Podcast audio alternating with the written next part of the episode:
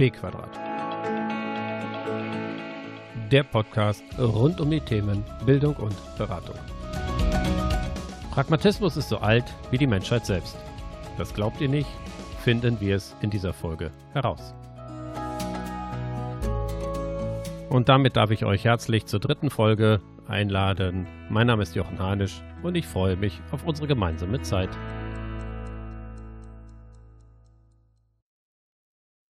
In dieser Folge gehe ich der Frage nach, wie eine Theorie, die verstaubt, antiquiert und sehr in die Jahre gekommen zu sein scheint, doch ganz gut in unsere moderne multimediale Zeit hineinpasst. Und dabei jetzt ganz viel Spaß.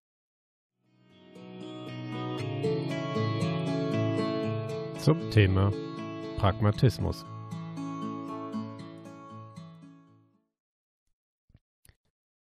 Gefühlt höre ich es andauernd. Es muss pragmatisch sein. Unterrichte müssen pragmatisch sein.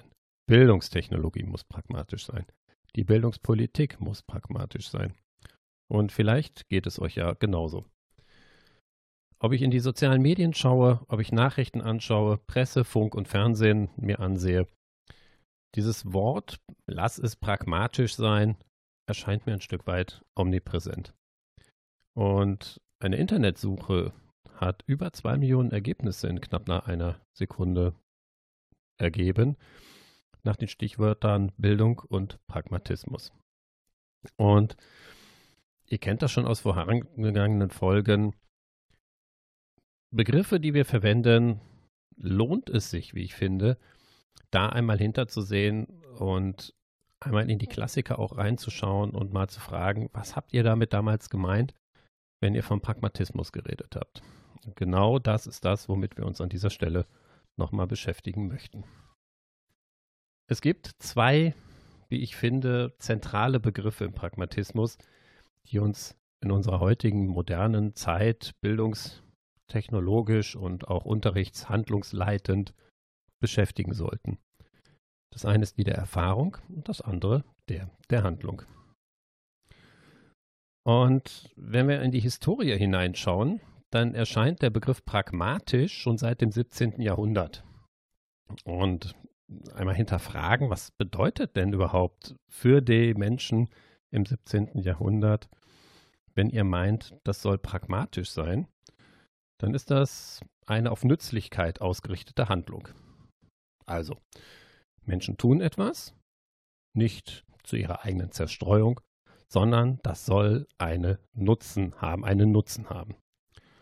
Und wichtig ist, dass wir schauen, wie sich solche Begriffe im Laufe der Zeit verändert haben. Und dort gibt es besonders ein, zwei, drei Leute, die ich euch gleich ganz kurz nur vorstellen möchte, die sich damit sehr eingehend beschäftigt haben. Im Zuge des Pragmatismus fällt immer wieder ein Name, das ist John Dewey. John Dewey lebte 1859 bis 1952. Und er war Reformpädagoge. Das bedeutet also, dass er sich weniger an die klassischen erziehungswissenschaftlichen und damals pädagogischen Theorien gehalten hat, sondern mehr über ja, diese Formen hinweg setzen wollte, um halt ja eher auch gestalterisch wirken zu können. Dies zeigte sich dann auch in dem, was er tat. Also er hat beispielsweise eine Schule gegründet. Und diese Schule war eine sogenannte Laborschule und angelegt an der Universität von Chicago. Wir kennen das von einigen Universitäten, wo große Pädagogen und auch Pädagoginnen halt Schulen gegründet haben, um halt ihre eigene Vorstellung und ihre eigenen Ideale und Ideen auch halt umsetzen zu können und auch beweisen zu können, dass die Gedanken, die sich diese Menschen gemacht haben, auch sehr wertvoll sind und dass sie auch in der Praxis entsprechend halt ja funktionieren. Und wenn ich Juris Be Verständnisbegriff vom Pragmatismus einmal zusammenfassen sollte, dann ist das ja ein Handeln nach Hypothesen. Und dabei sind Denken und Erkennen für ihn jetzt zwei zentrale Begriffe. Und der Unterschied zwischen Denken und Erkennen ist, dass Erkennen nur um praktisches Benehmen mit der Realität vollzogen werden kann. Also was heißt das? In dem Augenblick, wo ich etwas denke, ist das ein sehr ja, interner Vorgang für mich persönlich. Und ich kann mich zwar mit Menschen unterhalten, nur Denkprozesse finden ja sozusagen in meinem eigenen Gehirn statt. Gefühlsleben hat da auch noch eine Rolle mitzuspielen. Nur in dem Augenblick, wo ich etwas erkenne im Verständnis des Pragmatismus, dann tue ich etwas, ich führe eine Handlung aus und in dieser Handlung erschließt sich mir dann ja auch so eine Art Sinnzusammenhang und ich erkenne, dass das, was ich dort tue, halt auch eine Wirkung entfaltet. Und das ist das, womit halt Dewey ja schwanger gegangen ist, um sich das Ganze halt dann auch nochmal für sich zu eigen zu machen. Als Ursprung des Pragmatismus können die im 19. Jahrhundert geführten universitären Diskussionskreise in Cambridge und insbesondere im Umfeld von Harvard angesehen werden. Und hier wurden die Werke Darwins mit der Intention besprochen, die Philosophie mit seinen Gedanken zu verschränken. Und als erste Pragmatisten können Wright, Price, Holmes und James angesehen werden. Und das ist ganz interessant, wie ich finde, wenn Menschen dort zusammensitzen und sich Gedanken machen. Also da kommen neue erkenntnistheoretische Hintergründe, strömen auf vorhandene Ideen und auch Ideale ein und auf einmal passiert was, wenn Menschen dort miteinander reden. Und die, die Strömungen vom Pragmatismus an vielen Stellen ist ja, wenn wir nochmal vom Ursprungsgedanken ausgehen, an Nützlichkeit orientiert. An vielen Stellen wird ja Pragmatismus betrieben und viele Menschen haben sich damit beschäftigt und die werden zu ähnlichen, wenn anderen Ausprägungen auch gekommen sein. Und das können wir auch einzelnen Menschen oder Menschengruppen zuordnen. Und wenn wir mal schauen, wer sich da so getummelt hat, dann gibt es ein sogenanntes Chicagoer Netzwerk. Und dort fallen so Namen wie Mead, Dewey, Allen, Whitehead, Tanner, Henderson, Clark und Moore, aber auch Skipper wie McLean und dergleichen. Also ganz viele Menschen, die damals an diesen universitären Einrichtungen gelehrt haben. Und die, wir müssen uns das so vorstellen, dass das keine abgeschlossenen Kreise sind, sondern dass dort viele Menschen auch ja, zusammengekommen sind, sich unterhalten haben. Da kamen immer mal wieder Menschen dazu und andere gingen. Und das war so ein reger Austausch. Vielleicht habe ich da eine zu romantisierte Vorstellung von. Ich stelle mir, stell mir dann wirklich diese Kamingespräche vor, wo ach, dicker Rauchschwaden da, Kaminrauch, äh, weiße Männer mit weißen Haaren, Zigarren rauchen, dort halt ja auch ihre Gedanken miteinander teilten. Hm, ich möchte das gar nicht so sehr in eine Ecke drängen. Mir geht es darum, dass wir erkennen, dass es immer wieder Austausch von Menschen gibt, gleich welcher Form. Ob sie in Gruppen zur Kreidezeit, Feuerstein, Lagerfeuer und Dinosaurierfleisch zusammensaßen oder ob es heute bei einer Tasse Kaffee, Tee, sonstigen Getränken ist, ist es dieses gesellige Beisammensein, die halt viele Dinge dann nochmal neu entstehen lassen. Und so ähnlich können wir uns das dort auch vorstellen.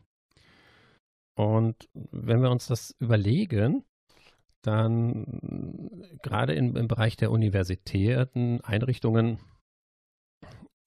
hat man halt schon diesen Habitus, ja, dieses freiheitliche Denken für sich entdecken zu wollen. Das gibt es überall anders auch. Also das ist jetzt hier keinerlei Wertung. Nur dort ist es ein Stück weit institutionalisiert, während es in anderen Einrichtungen ja vielleicht eher zufällig und nicht ganz so nachhaltig passiert oder aber die Ergebnisse halt ja funktionieren und dann leider, leider, leider auch in vielen Fällen ja auch wieder verschwinden. Und wenn wir uns dann vorstellen, dass diese ganzen Herren und Damen Professoren auch noch Studierende mit in ihre Kreise reingezogen haben, über Promotionen, über studentische Hilfskräfte und was es da nicht alles gibt, dann entsteht da ein Riesenaustausch und ein Riesenpotenzial, halt, was dort ja besprochen werden kann. Und das ist der Nährboden für Deweys Pragmatismus. Und ich würde mich an dieser Stelle gerne dem Pragmatismus nach Deweys Verständnis ein Stück weit nähern. Sein Verständnis von Bildung und hier nochmal auf die Folge einschauen, was Bildungsideale oder was Bildung, wie Bildung verstanden werden kann, das verknüpft Dewey ganz eng mit dem Begriff der Erziehung. Und wenn man seine Perspektive, also Deweys Perspektive einnimmt, dann kann Erfahrung, die bei ihm ein Lernender halt macht, ähm, nur in Lernkontexte eingebettet sein. Und wenn diese Erfahrung in Lehr Lernkontexte eingebettet ist, nur dann geht es in Richtung Handlungsoptionen. Und ihr merkt schon, es ist kompliziert. Also, wir haben einen Lernenden.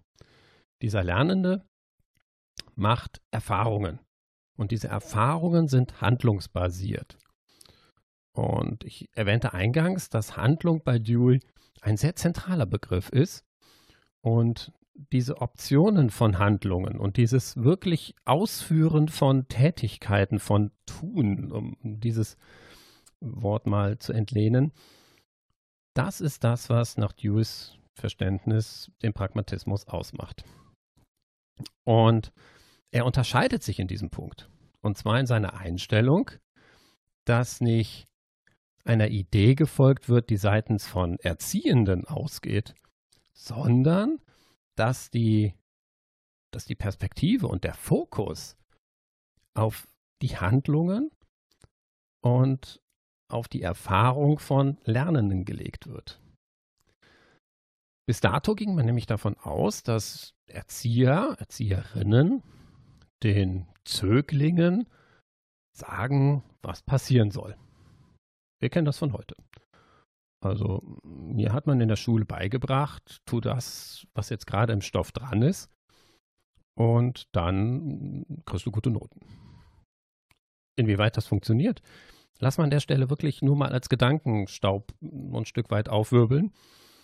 Denn wir können uns alle vorstellen und wir haben alle genug Erfahrung in Sachen Schule, Schulnoten, Erziehung, dass wir schon immer sehr rebellisch dann auch gewesen sind.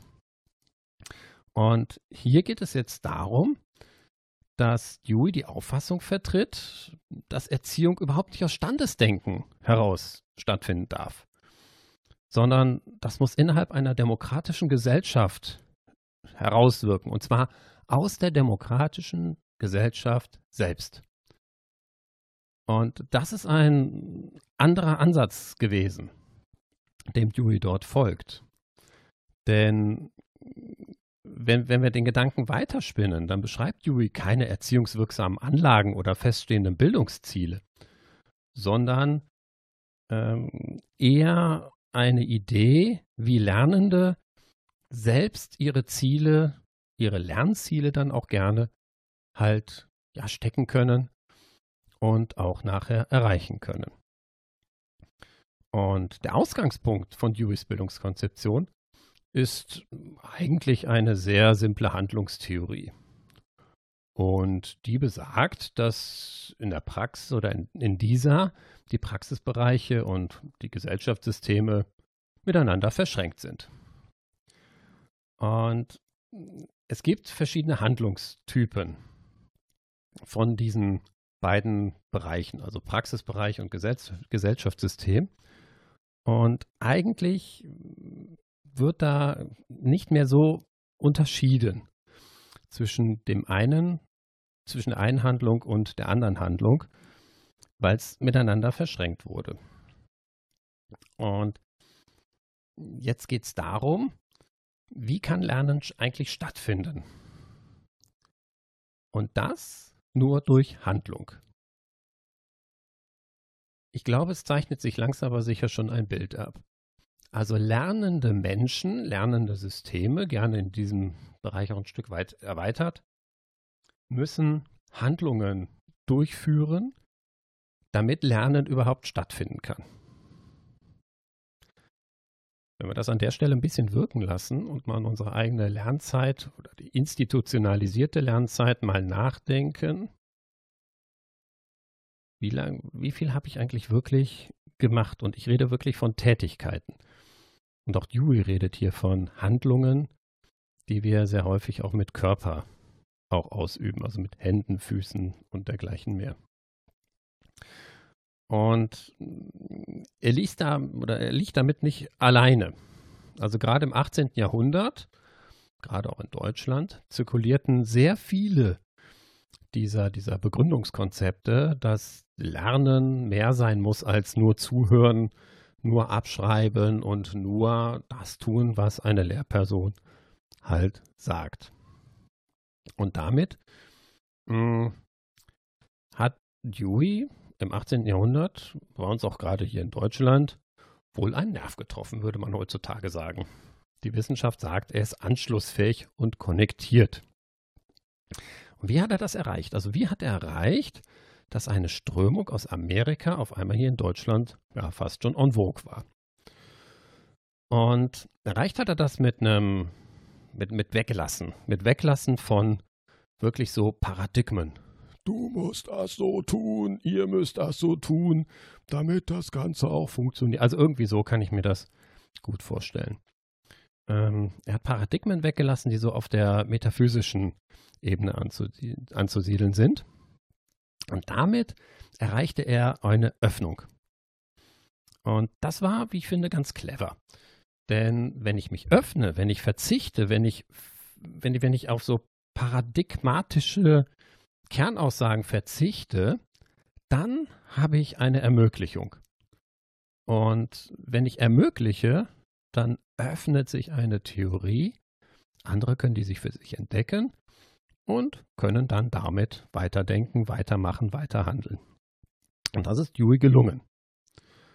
Und wenn wir mal schauen, dass Dewey jetzt weggeht von einzelnen Elementen, also das und das und das ist zu tun, damit das und das passiert, hin zu ermöglichen, damit Lernen stattfinden kann aufgrund von Handlungen, aufgrund von Erkenntnis, dann hat er damit erreicht, dass ihm auch ja die Erziehungswissenschaftler und Pädagogen von 1800 und ein paar gequetschte zugehört haben. Und das auch hier bei uns in Deutschland doch schon sehr weit auch vorangetrieben hat. Und daher kommen auch so ein Stück weit die ganzen Reformbewegungen und die alternativen Schulen zu diesem preußischen System, was ich in der ersten Folge mal beschrieben hatte. Und wenn wir ja schon einmal über Bildung reden, dann ist das das Bildungsverständnis von Dewey weniger so eine Art Formgebung. Also Dewey sagt jetzt nicht, der Mensch muss gebildet werden wie so ein Stück Ton. Und wenn ich hier dran drücke, daran quetsche, ihn anschließend brenne, nochmal lasiere und nochmal brenne, dann sieht er schön aus. Sondern für Dewey ist das ein, ein sehr tiefgehender Veränderungsprozess, den halt äh, ja, Menschen durchleben. Und für ihn ist das eine eine, eine, eine, eine, oder eine Triebfeder ist für ihn, dass es eine Aussicht gibt. Und zwar eine Aussicht, dass es eine Fähigkeit gibt. Und diese Fähigkeit, die ist darin zu sehen, dass Menschen sich verändern können und dies auch selber zulassen können. Durch Erfahrung. Und ich glaube, diese Erfahrung haben wir alle schon mal irgendwo gemacht. Also, wenn wir mal so überlegen, dass wir als Menschen dort viel gelernt haben, wo wir sehr viel Erfahrung machen durften und auch losgelassen wurden und auch ja ein Stück frei sein konnten in dem, was wir entscheiden, was, was wir tun und auch wie wir es tun, selbst wenn wir ein paar Mal auf die Nase gefallen sind, dann spricht das schon eine tiefe Sehnsucht an, wie ich finde. Und für Dewey kann eine, eine Veränderung durch Erfahrung nur erfolgen, wenn das Ganze freiheitlich-demokratisch, gesellschaftlich ja, eingebettet ist. Und das, das ist ein ganz interessanter Punkt, wie ich finde. Also 1800, Dewey in Richtung Deutschland, Preußentum, Kaiserzeit, all das war ja der Kontext, in dem wir damals lebten. Und auf einmal kommt da einer um die Ecke und sagt, ja, dann probieren wir es mal mit Demokratie, ne? Und Lernende dürfen selbst entscheiden, was sie gerne lernen möchten. Und möchten auch gerne entscheiden, die Lernenden, was für Erfahrungen sie das machen, dann machen und vor allen Dingen, welche Erkenntnisse die daraus generieren. Ups. Hm. Ich weiß nicht, wie es euch bei dem Gedanken geht. Ich kann mir vorstellen, war eine spannende Zeit.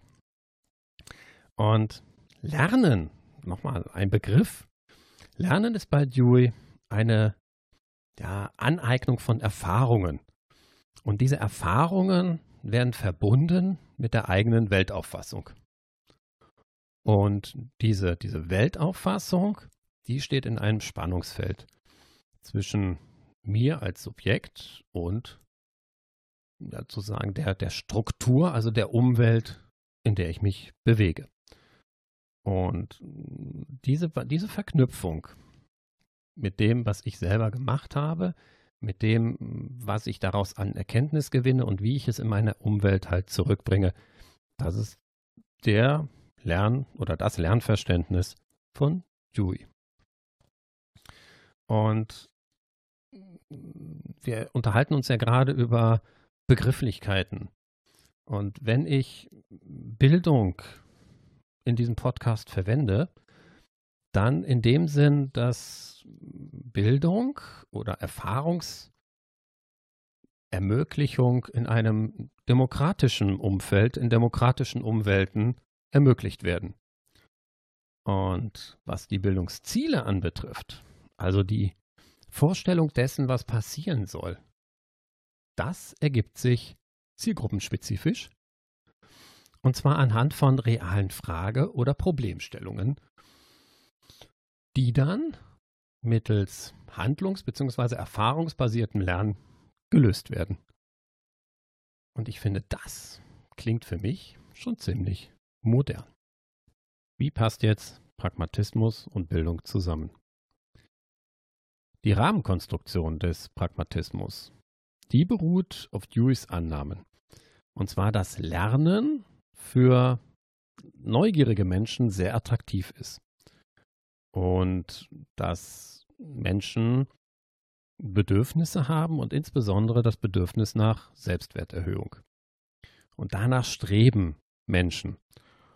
Und dieses, dieses Neugierigsein auf der einen Seite und das Bedürfnis nach Selbstwerterhöhung oder Selbstwerterhalt mindestens auf der anderen Seite das ist das, was wichtig ist, um pragmatisch lernen zu können.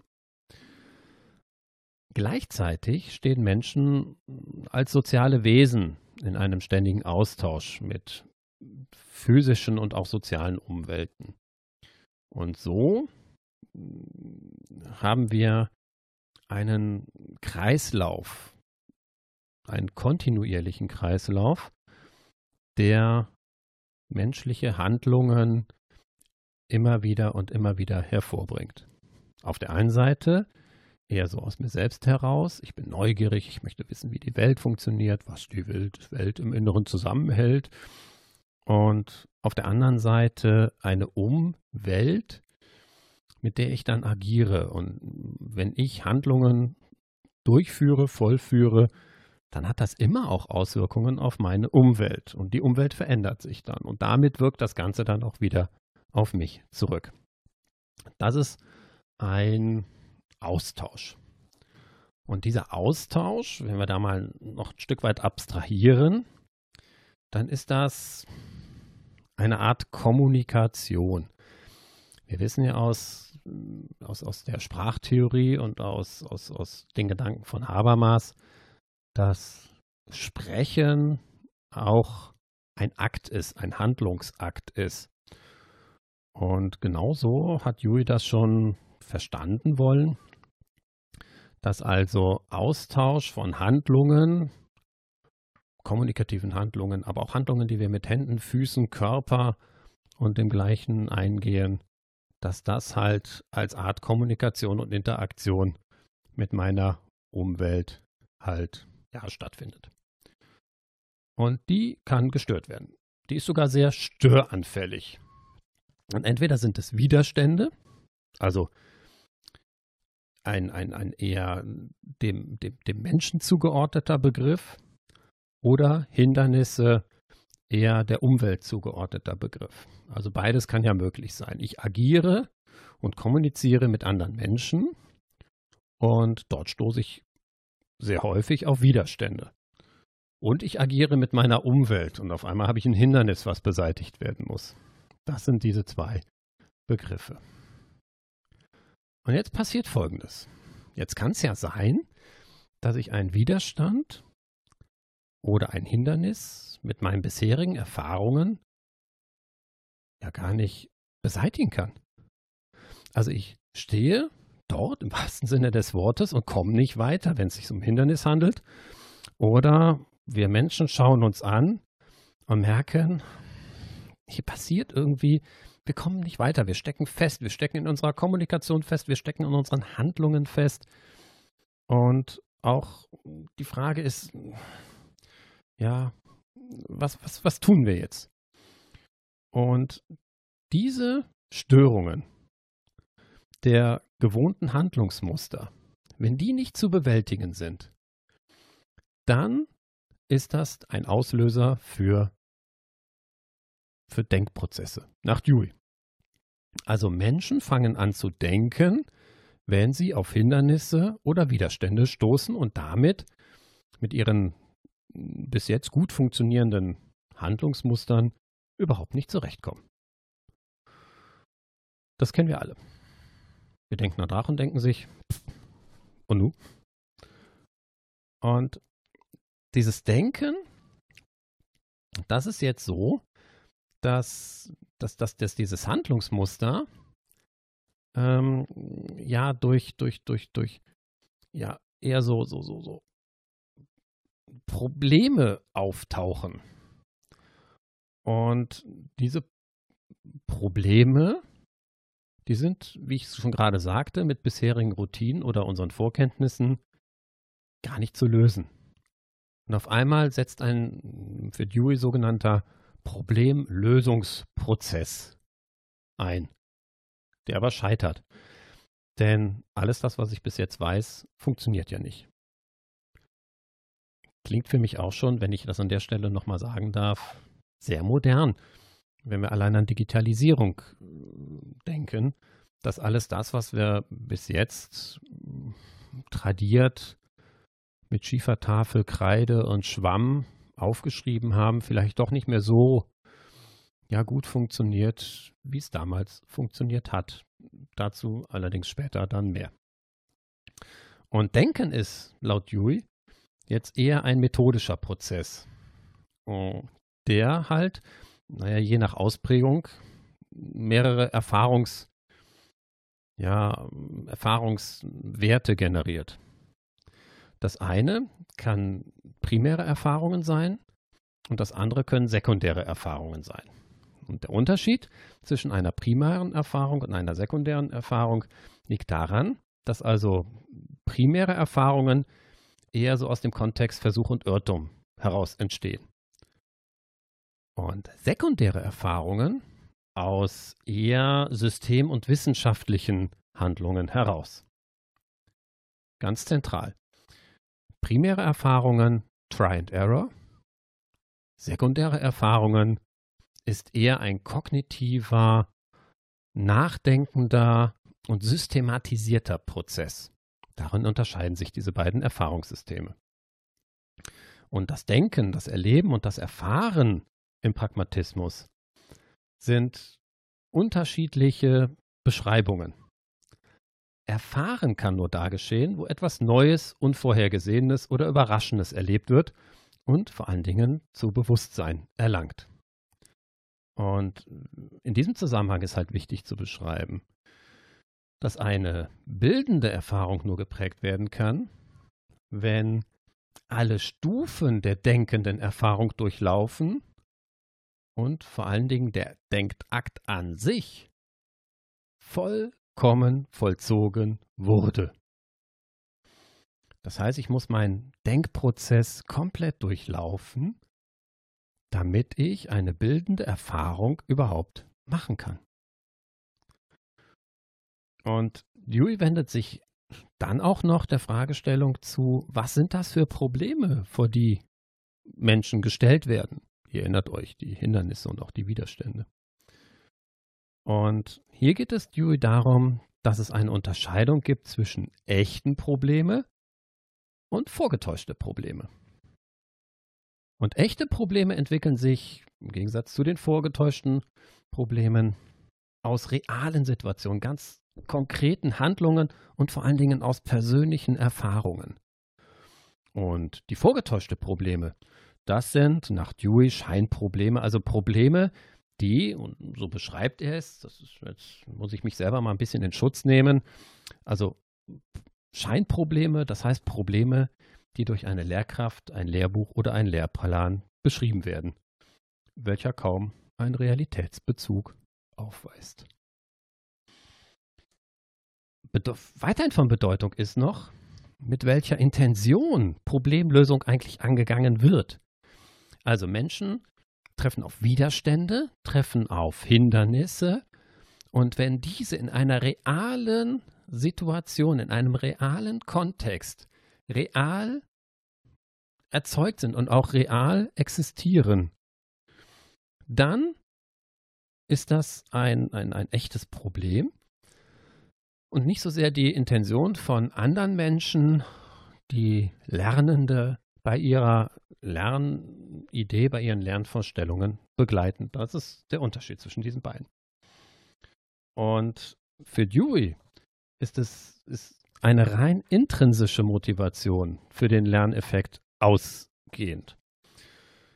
Und nur dort ist seine Lernbemühungen von dem lernenden Menschen auch von Erfolg gekrönt. Und ich glaube, auch das kennt ihr alle. Wie oft mussten wir schon lernen, ohne dass wir dazu intrinsisch wirklich motiviert sind? Und wenn wir nochmal schauen, dass Dewey davon ausgeht, dass Lernen stattfindet, wenn wir neugierig sind und wenn wir unseren Selbstwert, also Bedürfnisse erfüllen, ja, dann ist das, glaube ich, ganz schnell nachzuvollziehen, dass wenn ich eine extrinsische Motivation habe, nennen wir sie meinetwegen Noten, dass ich dann vielleicht gar nicht so sehr bereit bin, um Erfolge zu generieren. Und Lernen an sich, das ist jetzt ein Stück weiter gesponnen, ist handlungsleitend. Also Menschliches Lernen ist handlungsleitend. Und hierbei geben Menschen ihren Handlungen einen Sinnbezug. Und zwar einen Sinnbezug, der auf Begründbarkeit aufbaut. Und hier haben wir schon eine, wie ich finde, sehr signifikante Unterscheidung. Denn in diesem Punkt unterscheiden sich Menschen von zurückwirkenden Organismen, die halt hier Handlungen vollführen. Also Menschen vollziehen Handlungen und das beinhaltet eine Intention. Fragten wir mal einem Amöbe, welche Intention sie hat. Ja, da wird es schwierig. Wir sprechen die Sprache der Amöbe nicht. Also ich bin davon überzeugt, dass Amöben ein Kommunikationssystem haben. Und wenn wir an diesem Punkt kurz innehalten und mal überlegen, wo sind wir jetzt schon ja, fast schon gelandet, dann ist der hier beschriebene Pragmatismus von Dewey wirklich eine, eine, eine, eine Grundposition einer Handlungs- und Erkenntnistheorie. Und als zentrale Begriffe werden im Pragmatismus die Erfahrung und das Forschen halt angegeben. Erfahrung ergibt sich aus diesem Umstand, dass es aktiv ist. Also Erfahrungen können nur aktiv gemacht werden. Und Erfahrungen werden durch Handlungen ja überhaupt erstmal ermöglicht. Und für das menschliche Lernen ist eine handlungsbasierte Erfahrung zentral. Und das Forschen im Gegenzug zum Erfahren ist jetzt, dass ich verallgemeiner. Also ich habe eine handlungsbezogene Erfahrung gemacht und die erweitere ich jetzt auf viele andere Situationen. Und wie ich das mache und dieser Prozess, das ist bei Dewey dann das Forschen. Und ja, es gibt natürlich auch Kritik. Und diese Kritik werden anhand von vier Kategorien ja, eingeführt. Die Kategorien sind zum einen der Naturalismus, der Relativismus, der Scientismus und der Instrumentalismus. Wir sortieren das Ganze ein bisschen. Und zwar Kritiker, die Naturalismus, der Kategorie Naturalismus angehören, die stellen wirklich in Frage, ob denn überhaupt der Bezug zur Natur als Ausgangspunkt für Erziehungsprozesse ja auch dem Ursprung des Geistes gegenüberstellt. Und an der Stelle nochmal eine kurze Erinnerung, wann ist Pragmatismus ja nicht entstanden, aber doch schon gedacht worden? Chicago, Kamine, Zigarren, vielleicht das eine oder andere alkoholische Getränk und Darwinismus und Darwins Erkenntnisse. Und daher kommt dieser Naturbezug. Und die Kritiker hinterfragen, ob dieser Naturbezug unbedingt sein muss, denn es ist doch auch denkbar, dass Probleme, die rein im Geiste und theoretisch erzeugt werden, genauso echte Probleme halt darstellen. Der zweite Kritikpunkt ist der des Relativismus. Und das bedeutet, dass es eine Relation zwischen absoluten Werten und Wahrheiten halt gibt. Und das ist nicht ganz einfach nachzuvollziehen. Denn wenn wir davon ausgehen, dass, dass, es, dass es diesen, diesen doch so schon sehr an Nützlichkeit und an handlungs- und erfahrungsbasiertem Lernen ausgehenden Erziehungsstil gibt, dann scheint das doch schon sehr, ja, sehr, sehr absolut zu sein und dass die Handlungen die einzigen sind. Vielleicht, das ist die Relation, die Kritiker dort halt sehen, vielleicht ist es genauso gut, dass es verschiedene Optionen gibt, des menschlichen Lernens. Und der Scienzialismus, der geht jetzt davon aus, dass menschliches Lernen unter wissenschaftlichen Bedingungen oder welches unter wissenschaftlichen Bedingungen stattfindet, ähm, die gehen davon aus, dass das kann es nicht sein. Also Wissenschaft darf keine Macht sein, mit der Menschen eingeschränkt werden. Das kommt eher so aus der wissenschaftskritischen, ähm, ja, aus den wissenschaftskritischen Denkrichtungen, die davon ausgehen, dass wenn Wissenschaft alles beherrscht, wir unser gesamtes Denken und Handeln nur noch daran orientieren. Und ich kann mir das vorstellen, so Fragen wie Spiritualität und diese, diese Ideen und Gedanken, dass die da halt wenig Berücksichtigung halt finden. Und der letzte Vorwurf ist, dass, Vorwurf ist, dass Erziehung auf gar keinen Fall reduziert werden darf. Und hierbei steht zur Debatte, dass Erziehung auf eine eher dem Mittelalter zugeschnittene Form herabgesetzt wird. Und hm, ob das mit Werkzeugen zu ermöglichen ist, das ist, stellen diese, stellen die Kritiker und Kritikerinnen des Instrumentalismus halt wirklich zur Diskussion. Und interessant ist, dass ich hatte gerade den Namen, gerade ist gut vor knapp 39 Minuten, den Namen hm, Peirce Anfang des 19. Jahrhunderts genannt und ist einer der schärfsten Kritiker von Dewey gewesen.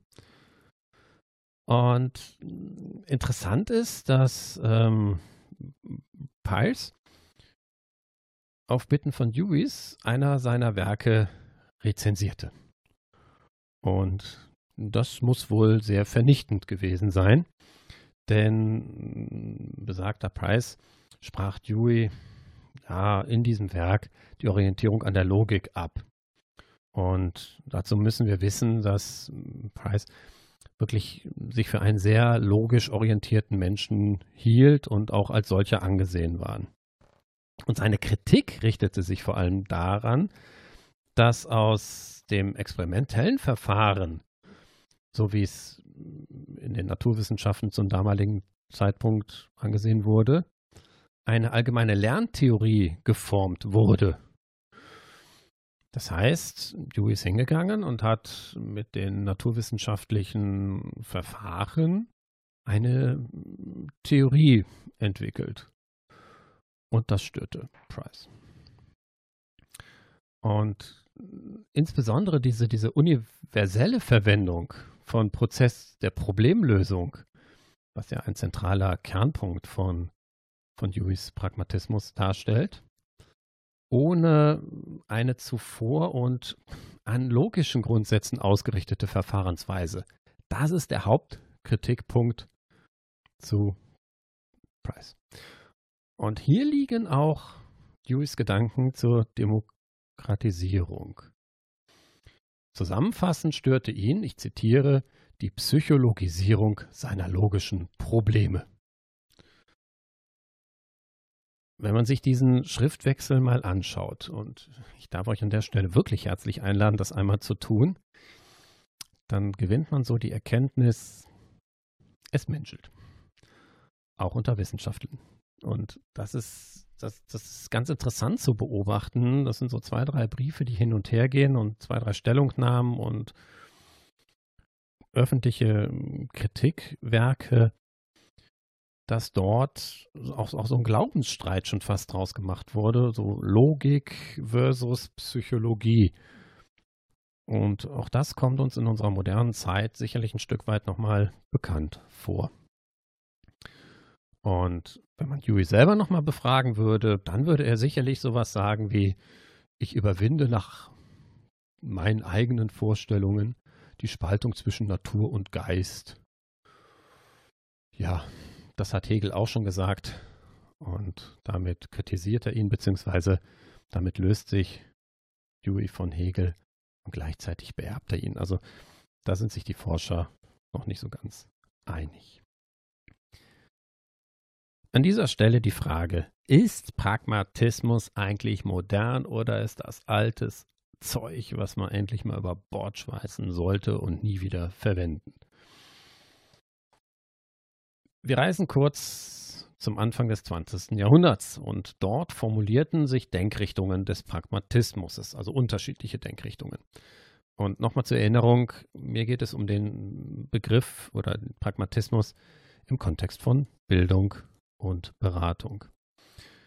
Und jetzt entwickelten sich, da verweise ich nochmal auf die Folge 2, unterschiedlichste Angebote von E-Learning.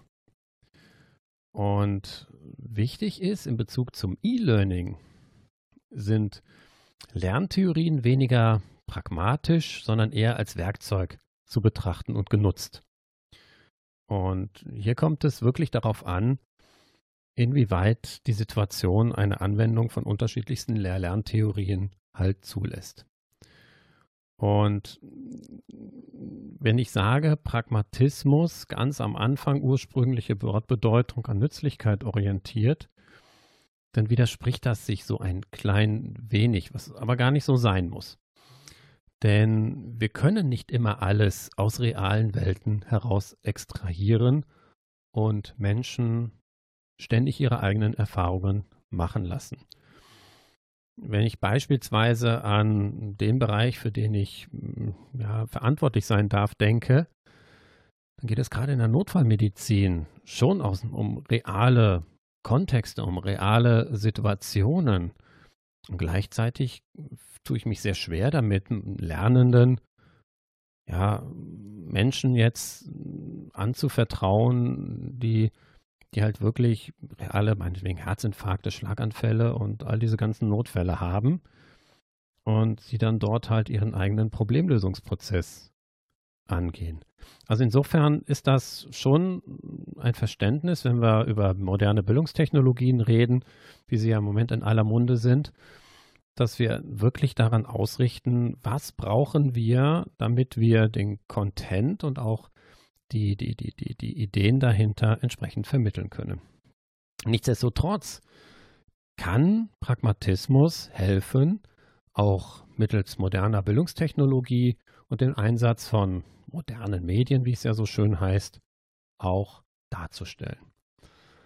Und zwar kann man das in seinen Phasen machen. Und Deweys Phasenmodell ist ein Stück weit erweitert.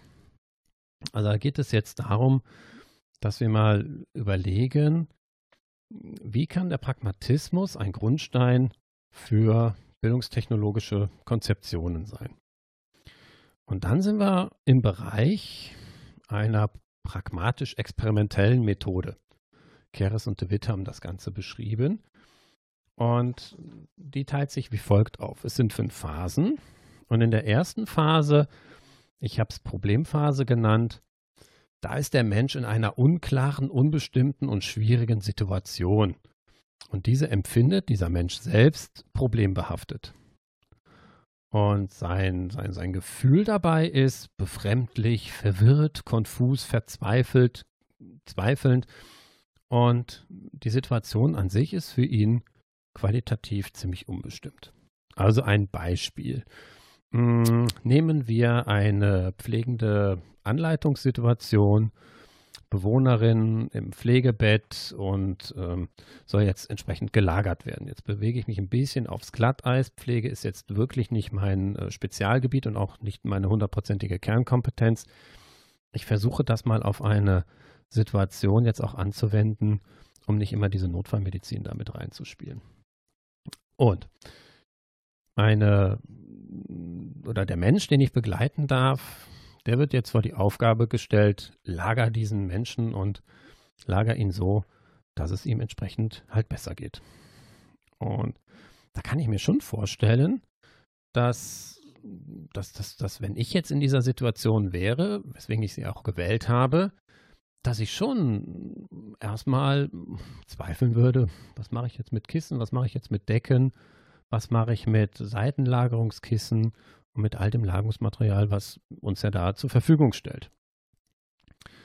Und dann kann mir dieses, dieses, ja, dieses, dieses äh, Lagerungsmaterial auch wirklich ähm, ja, sehr unvertraut vorkommen. Und daran kann ich schon sehen, ich habe hier ein Hindernis. Das Hindernis, was wir damals schon besprochen hatten. Und in der zweiten Phase, die sogenannte Präzisionsphase, geht es jetzt darum, dass ich als Lernender dieses Problem jetzt in dieser Situation einmal versuche zu definieren. Also was habe ich hier genau an Problem? Ist es das Problem, dass ich mit diesem Material nicht umgehen kann? Ist es das Problem, dass ich das Material noch gar nicht kenne? Ist es das Problem, dass mein Material vielleicht gar nicht zu der Erkrankung oder zu, der, zu, der, zu den Grundbedürfnissen des Menschen passt, welchen ich dort lagern soll? Und all diese Gedanken, die dienen dazu, ein Problem überhaupt erstmal zu definieren und auch sehr konkret zu benennen. Und infolge dieser Klärung entwickeln sich ja schon erste Lösungsmöglichkeiten und Gedanken. Und sicherlich auch aus meinen vorherigen Erfahrungen erste Konsequenzen, die ich daraus ziehen würde. Also, keine Ahnung, bei einer Stufenlagerung mit Rückenschmerzen ist ein weiches Kissen jetzt sicherlich nicht ganz die Stufe, die man erreichen möchte. sondern da gibt es spezielle Lagerungskisten, die nachher dafür sorgen, dass ich so eine 90 Grad ähm, Lagerung erreiche, um halt den unteren Lendenwirbel oder die unteren Lendenwirbel ein Stück weit mehr zu entlasten. All, all diese Sachen. Und wenn ich mir jetzt unterschiedliches Material anschaue, dann kann ich schon aufgrund meiner vorherigen Erfahrungen absehen, das scheint eher hilfreich zu sein und das scheint eher nicht ganz so hilfreich zu sein. Und dann fange ich schon an, darüber zu überlegen oder danach zu überlegen, hm, Vor- und Nachteile. Und dann trete ich so langsam aber sicher in die dritte Phase ein, in die sogenannte Problemlösungsphase. Und hier werde ich jetzt mögliche Lösungsoptionen generieren. Und es geht dort über die Ursachenforschung. Das heißt also, ich schaue mir an, welche Ursachen habe ich. Ich habe das Problem gut definiert. Ich habe schon während dieser Definition schon erste Ideen entwickelt und Vorstellungen davon, was passieren müsste. Und jetzt gehe ich wirklich in eine konkrete Analyse meiner Ideen und Gedanken und prüfe sie und werde sie auch abschließend bewerten. Ja, das ist hilfreich, nein, das ist nicht hilfreich. Also aus der ungefähren Vorstellung wird über diesen Problemlösungsprozess eine ganz konkrete Analyse und Bewertung eher hilfreich und erfolgreich damit oder eher verwerfen und weniger erfolgreich. Ich trete dann in die sogenannte Rationalisierungsphase ein und das ist die vierte Phase bei Dewey. Und jetzt habe ich eine solide Vorstellung davon, was los ist. Ich habe mein Problem beschrieben. Ich habe schon mein Problem halt, äh, ja, ja, ja, schon erste Gedanken gemacht und äh, entsprechend definiert. Ich habe Lösungsoptionen schon gefunden. Ich habe sie sogar schon bewertet. Und jetzt versuche ich mit einem theoriegeleiteten Unterbau meine Entscheidungen nicht nur von meinem Gefühl abhängig zu machen oder von meinen Vorstellungen, von meinen bisherigen Erfahrungen, sondern aufgrund eines theoretischen Konstruktes nochmal abzusichern. Das ist die Idee dabei. Und das tut der Mensch, indem dieser Hypothesen aufstellt. Also, dieses Lagerungsmaterial kann dazu verwendet werden, weil. Und dieses weil, das stellt nachher diesen theoretische oder dieses theoretische Konstrukt halt dar. Und jetzt passiert bei dem Menschen Folgendes. Dadurch, dass er vielleicht noch Wissenslücken hat, Erfahrungslücken hat, werden diese geschlossen, indem entweder eine Informationssammlung stattfindet oder aber Erfahrungen gemacht werden, die dann nachher darauf ausgerichtet sind, die erste Bewertung, das erste Gefühl, die erste Idee, die erste Vorstellung auch schon zu überprüfen und vor allen Dingen mit theoretischem Hintergrundwissen auch entsprechend zu unterfüttern. Und jetzt passiert eine sogenannte verknüpfende Neukonstruktion von vorhandenen bzw. zusätzlich erworbenen Informationen. Alles aus einem echten Problem heraus. Es schließt sich dann die sogenannte Evaluationsphase an. Also die Phase, in der der Mensch verifiziert und falsifiziert. Und zwar seine Handlungspläne. Und in den ersten Phasen oder die in den ersten Phasen entwickelten Handlungen, die können nur durch eine Umsetzung an Bedeutung gewinnen. Das heißt, Menschen, um zu lernen, im Verständnis des Pragmatismus, müssen diese Handlungen dann auch wirklich vollziehen und nicht nur konkret durchdenken.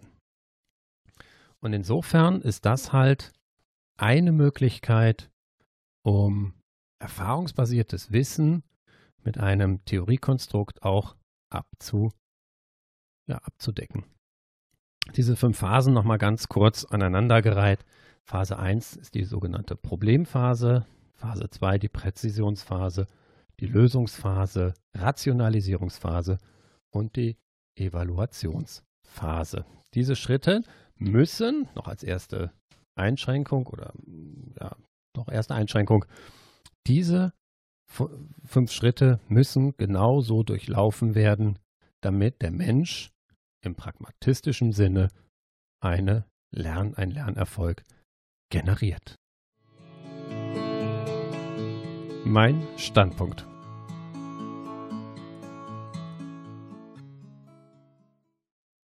Mein Standpunkt ist, dass auch unter Verwendung von bildungstechnologischen Errungenschaften der modernen Zeit der Pragmatismus überhaupt nicht ausgedient hat. Dass pragmatische Theorien in unserer multimedialen Zeit durchaus ihre Daseinsberechtigung haben und auch als Grundlage dienen können, um bildungstechnologische Werkzeuge erfolgreich in Schulungen, Ausbildungen, Unterrichte einzubinden, denke ich, hat dieser Podcast hergeleitet. Und zwar ermöglicht der Pragmatismus nach John Dewey eine Urbarmachung der menschlichen Neugierde. Und diese entwickelt sich in realen Situationen, die, das ist wichtig, problematisch erlebt und empfunden wurden. Und hier sind es gerade die echten Probleme im Austausch mit der Umwelt, und zwar psychisch und sozial. Und hier haben wir als Lehrkräfte die Möglichkeit, mit diesem kommunikativen Austausch, der für die Lernenden persönlich als störanfällig erlebt wird, sogenannte sekundäre Erfahrungen halt auszulösen. Und wenn diese Erfahrungen jetzt in einen Sinnzusammenhang gestellt werden, wird menschliches Lernen in der Tradition des Dew'schen Pragmatismus überhaupt ermöglicht. Und die so gewonnenen neuen Routinen, die wirken Handlungsleitungen und das sogar bis in die nächste reale Situation hinein.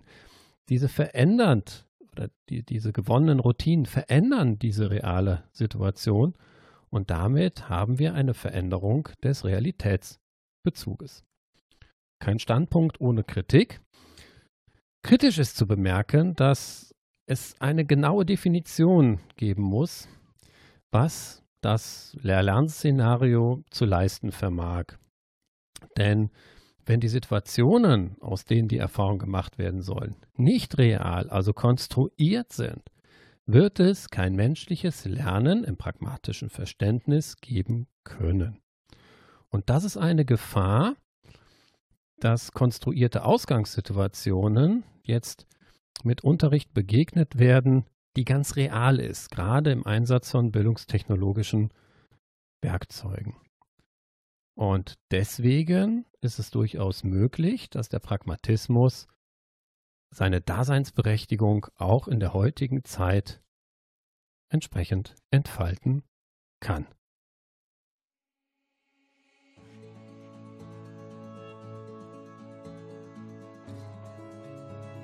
Und das war die dritte Folge von B Quadrat. In dieser Folge habe ich versucht, eine olle Theorie des Lehrens, des Lernens in ein modernes Gewand zu hüllen. Und ich wünsche mir, dass ich euch die ein oder andere Anregung geben konnte. Es würde mich total freuen, wenn ihr mich abonniert, mich weiterempfehlt, teilen, liken, mitmachen und beim nächsten Mal wieder einschalten. Bis bald. Euer Jochen Hanisch. B Quadrat. Der Podcast rund um die Themen Bildung und Beratung.